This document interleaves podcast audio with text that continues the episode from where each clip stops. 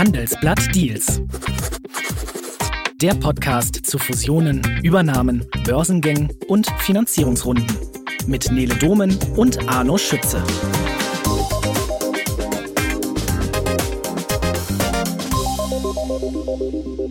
Hallo Arno.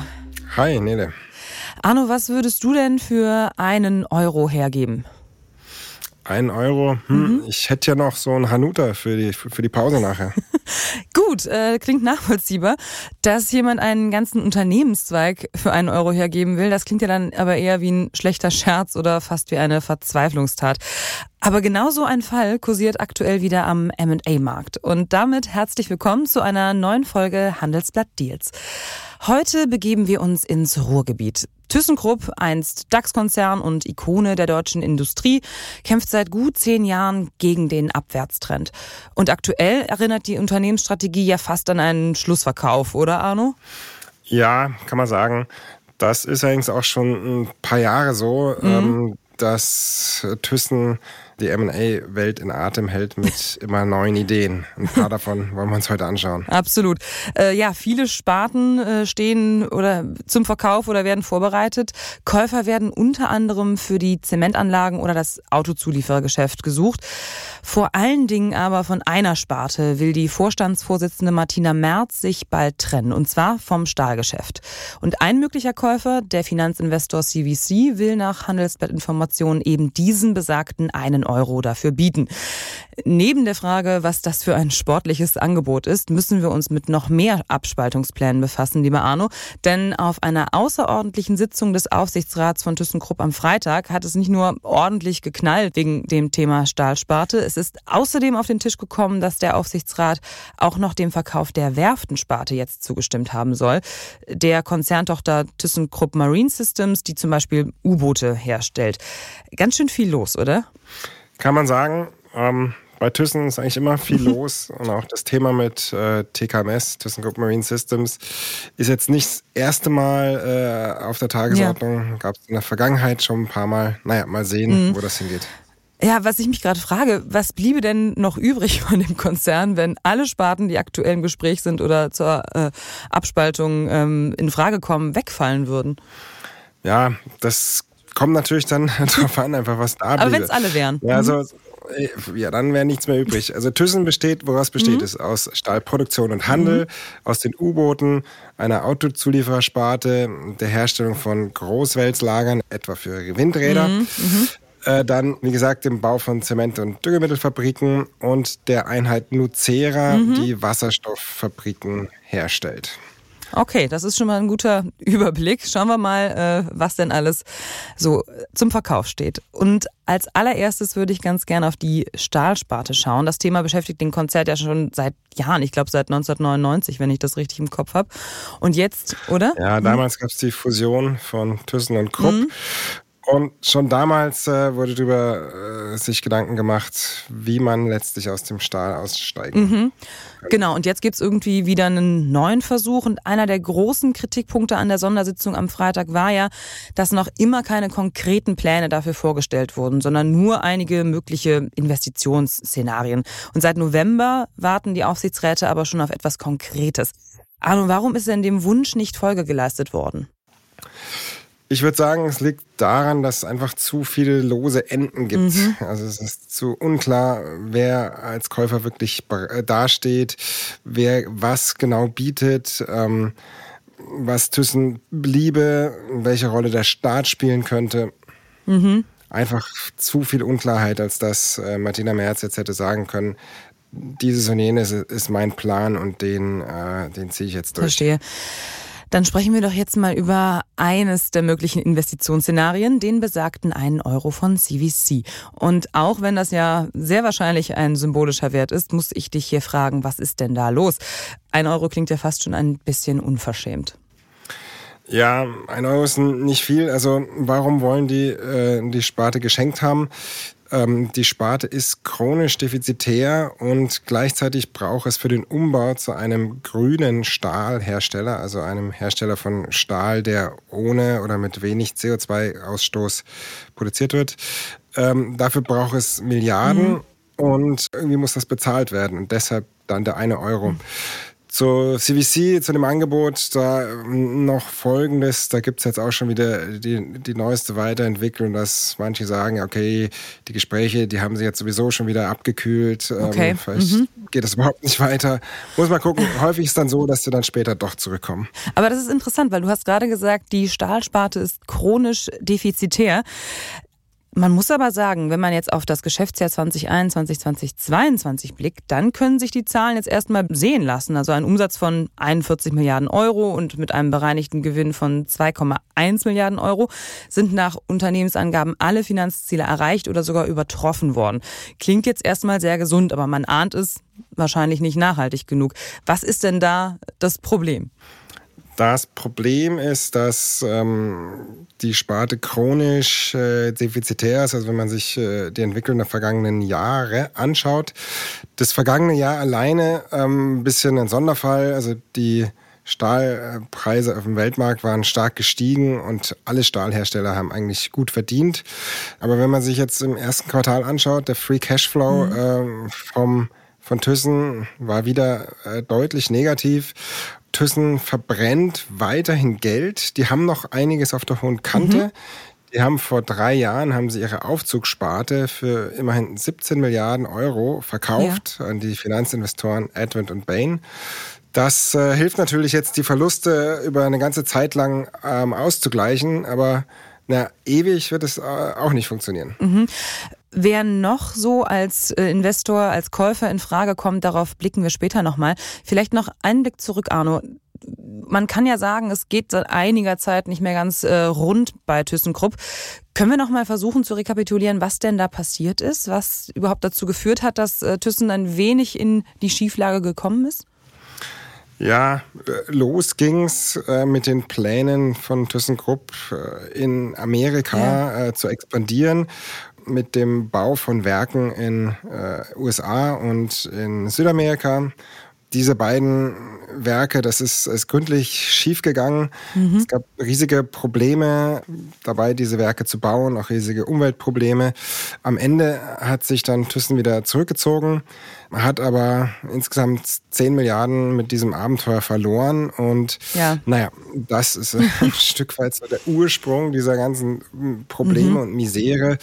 Gleichzeitig ist es so, dass, dass Kritiker ThyssenKrupp seit Jahren vorwerfen, eben kein, kein gutes Management zu haben und keine gute Kostenkontrolle. Gut, dann schauen wir aber jetzt nochmal auf den Verkauf der Stahlsparte. Es gibt nämlich auch ordentlich Widerstand gegen die Pläne. Auf den Stahlhütten zum Beispiel ist einiges los. Viele Stahlarbeiter demonstrieren gegen die Pläne der Geschäftsführung. Sie haben nämlich Angst, was nach der Abspaltung mit den ungefähr 26.000 Jobs in der Sparte passiert. Und genau diesen Punkt hat das Management bislang sehr vage gehalten. Viele hatten gehofft, dass die Sondersitzung jetzt am vergangenen Freitag mehr Klarheit auch in diesem Punkt bringt. Das ist aber auch nicht eingelöst worden, oder Arno? Äh, nein, mhm. da gibt es weiterhin keine Klarheit.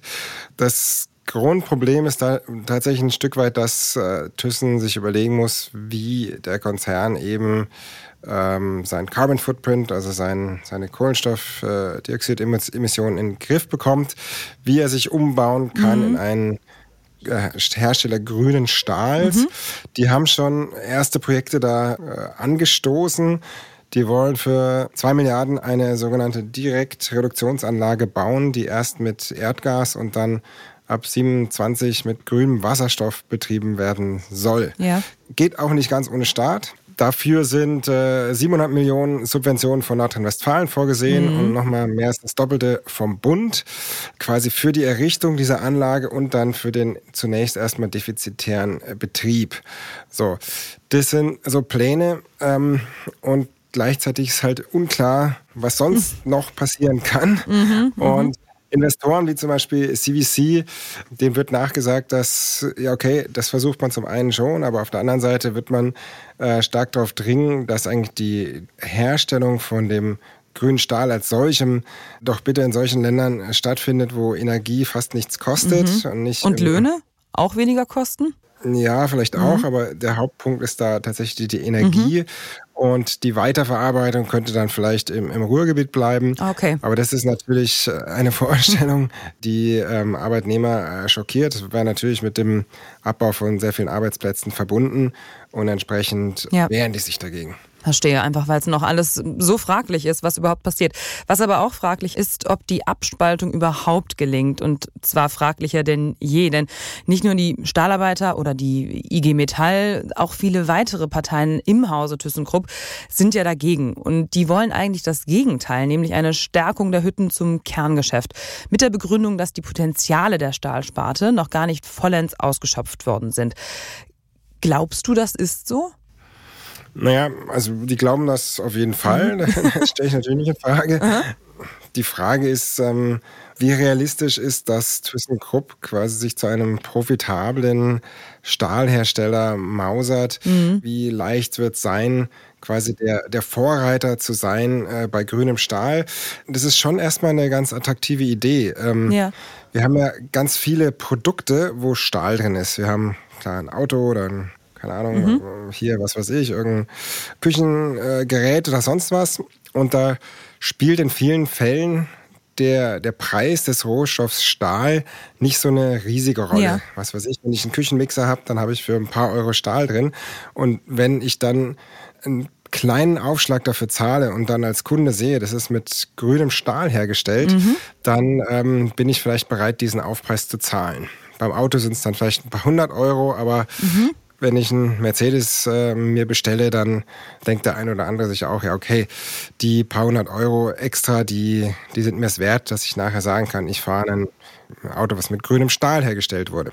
Und sind das die Potenziale, von denen da gesprochen wird, die noch nicht genutzt werden?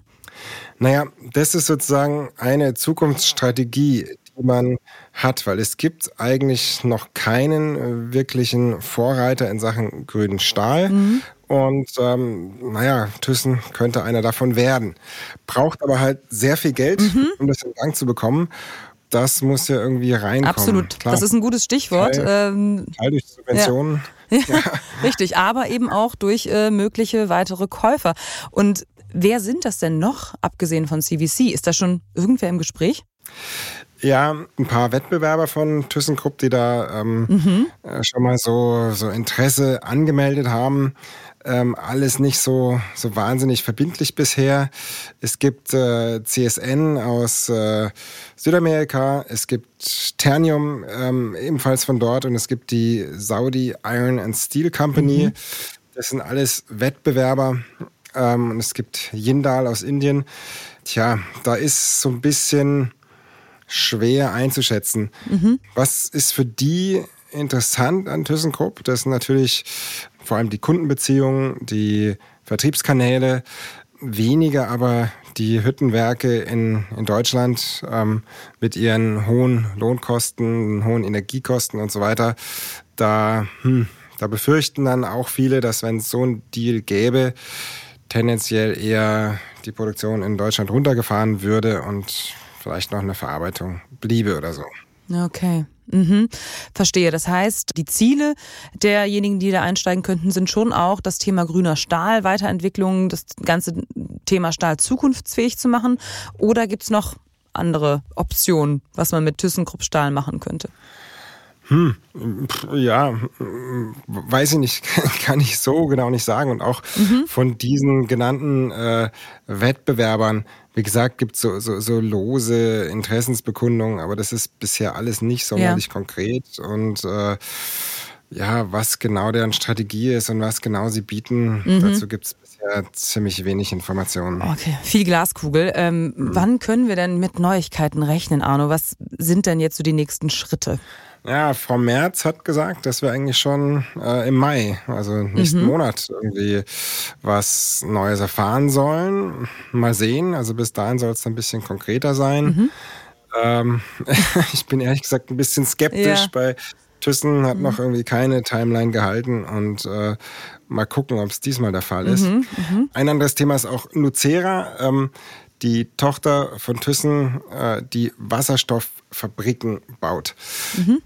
Das ist eigentlich ein, ein super zukunftsreiches Geschäft. Ähm, es gibt super viel Nachfrage nach solchen Elektrolyseuren. Mhm. Ähm, Wasserstoff ist ja das große Buzzword der Zeit. Überall soll Wasserstoff eingesetzt werden als, als neue Energiequelle. Ja. Thyssen wollte eigentlich schon letztes Jahr diese Tochter Nucera an die Börse bringen zu einer Bewertung von drei bis fünf Milliarden mhm. Euro. Ähm, würde natürlich einen Haufen Geld in die Kasse spülen und also zum einen für die Investitionen, zum anderen auch für Thyssen selbst. Aber die Kapitalmärkte sind derzeit einfach nicht in der Verfassung, dass man so ein IPO machen könnte. Mhm. Haben wir ja vorletzte Folge hier auch besprochen. Ja. Ähm, tja, auch so ein Projekt, gute mhm. Ideen, Umsetzung leider derzeit nicht möglich. Ja, was heißt denn das für Martina Merz eigentlich? Also ab wann könnte es denn für Sie ungemütlich werden, wenn wir weiter in dieser vagen Situation bleiben?